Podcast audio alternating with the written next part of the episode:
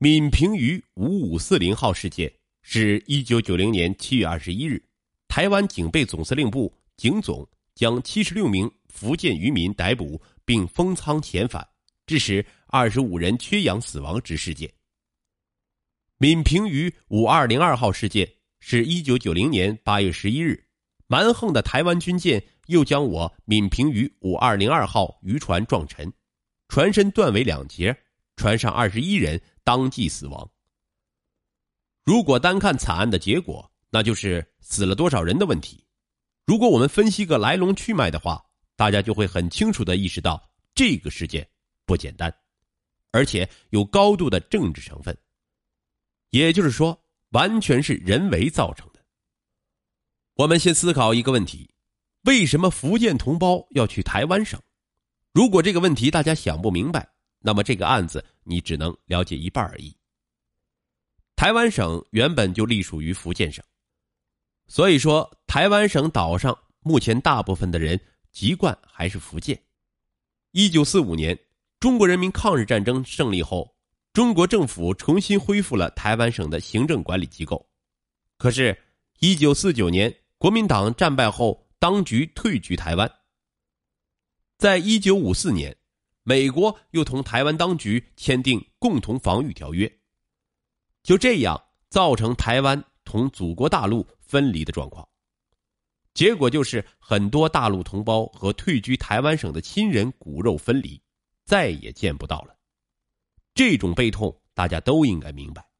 直到一九八七年，一九八七年十月十五日，台湾省当局宣布开放台湾居民到大陆探亲。十月十六日，经国务院批准，国务院办公厅公布了关于台湾同胞来祖国大陆探亲旅游接待办法的通知。至此，两岸打破了自一九四九年长达三十八年的冰封期。政策下来后，大家肯定是激动万分，在人民的内心中都是马上和亲人团聚，一刻也不想等待了。所以，两岸人民开始互有往来。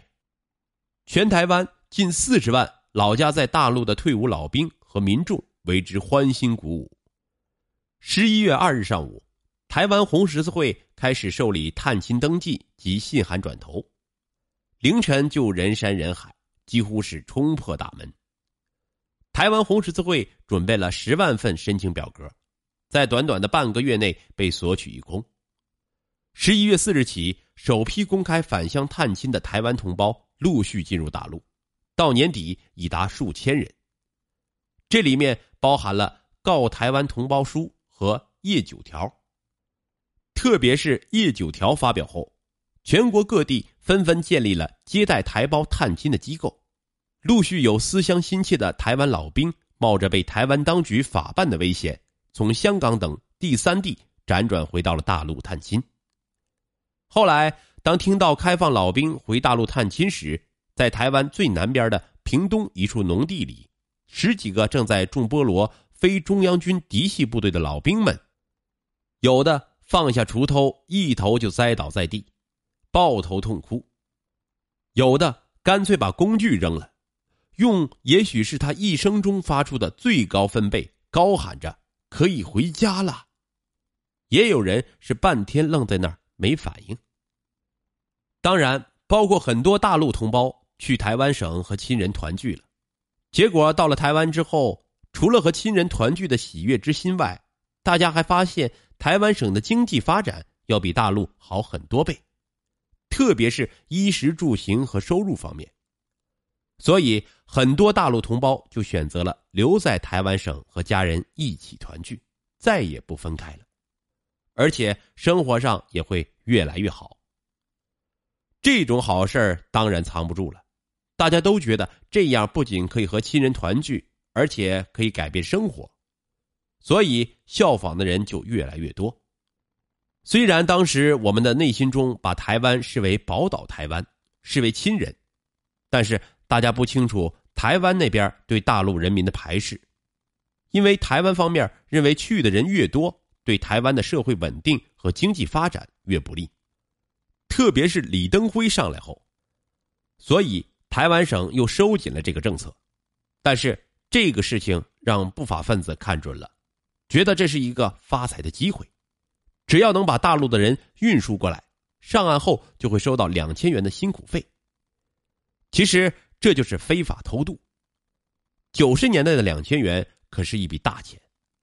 但是为了团聚和生活，很多人铤而走险，走上了偷渡这条路。结果就是台湾省方面加强了海上工作。更多的军用船只加入到了海上拦截和搜查的工作当中。上世纪八十年代中期，大陆东南沿海出现一股偷渡潮。早期海峡两岸对于偷渡问题之处理几乎没有任何合作的情况，因为早期偷渡客之处理系由中华民国警备总部主管。当时查获中国大陆偷渡客，经必要的侦讯程序后，即以原船遣返大陆。由于两岸完全不接触，只能单方面实施遣返作业，以致中国大陆偷渡客即使在台被捕遣返时，只要选一个偏僻的海边上岸，即可避开警方，神不知鬼不觉的自行返家。一九八七年，蒋经国同志宣布开放大陆探亲。台湾青年日报报道，思乡情切的老兵们带着电视机与金饰，前赴后继的奔回大陆。让隔绝近四十年的大陆人惊觉台湾经济之发达，更致偷渡客人数的激增。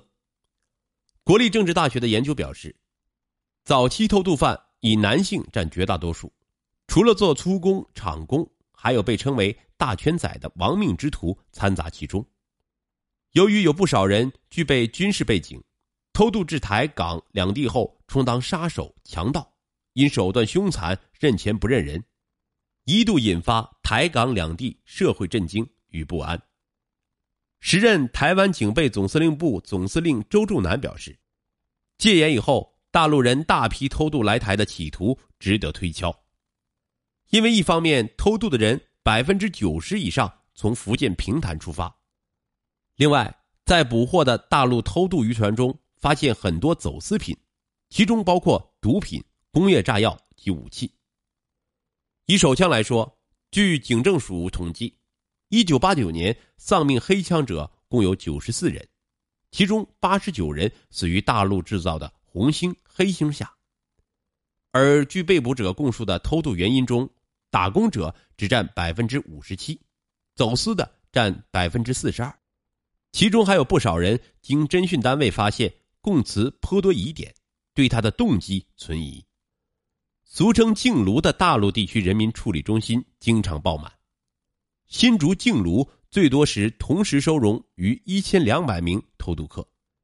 有抓不怕者连续偷渡五次，义无反顾就是要潜赴台湾。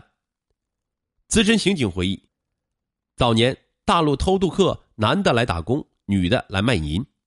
北市各警分局查获陆女卖淫后，因净炉常爆满，没法送入。只好先安置在警局拘留所。万华警分局辖内有数百家阿公店，拘留所人满为患，最高曾收容近四十人，连睡觉都无法翻身。中山警分局拘留所甚至曾因收容人数爆满发生闹房事件。公示报道称，台湾每处理一位偷渡客需要花费约十万台币，而采取原船遣返方式。屡发生船员不愿返回大陆之情形，如待船开出基隆港后，即改航至宜兰上岸，或由宜兰航行至他处再跳船上岸。台湾执行单位其后采用集中五十名以上大陆偷渡客之后，统筹一艘渔船遣返，又为防止航行途中为争夺返家航道的斗殴或改行他处情事，于是将多数人封舱拘禁于船舱后。再遣送出海，台湾方面称行之有年，上称顺利。上述为台湾省方面的表述内容原文，可以看出他们把锅甩的是一干二净啊，出错都在大陆这边，他们不仅好心遣返，还得花钱，所以出了人命案都是大陆人民自己的问题，这是何等的不要脸！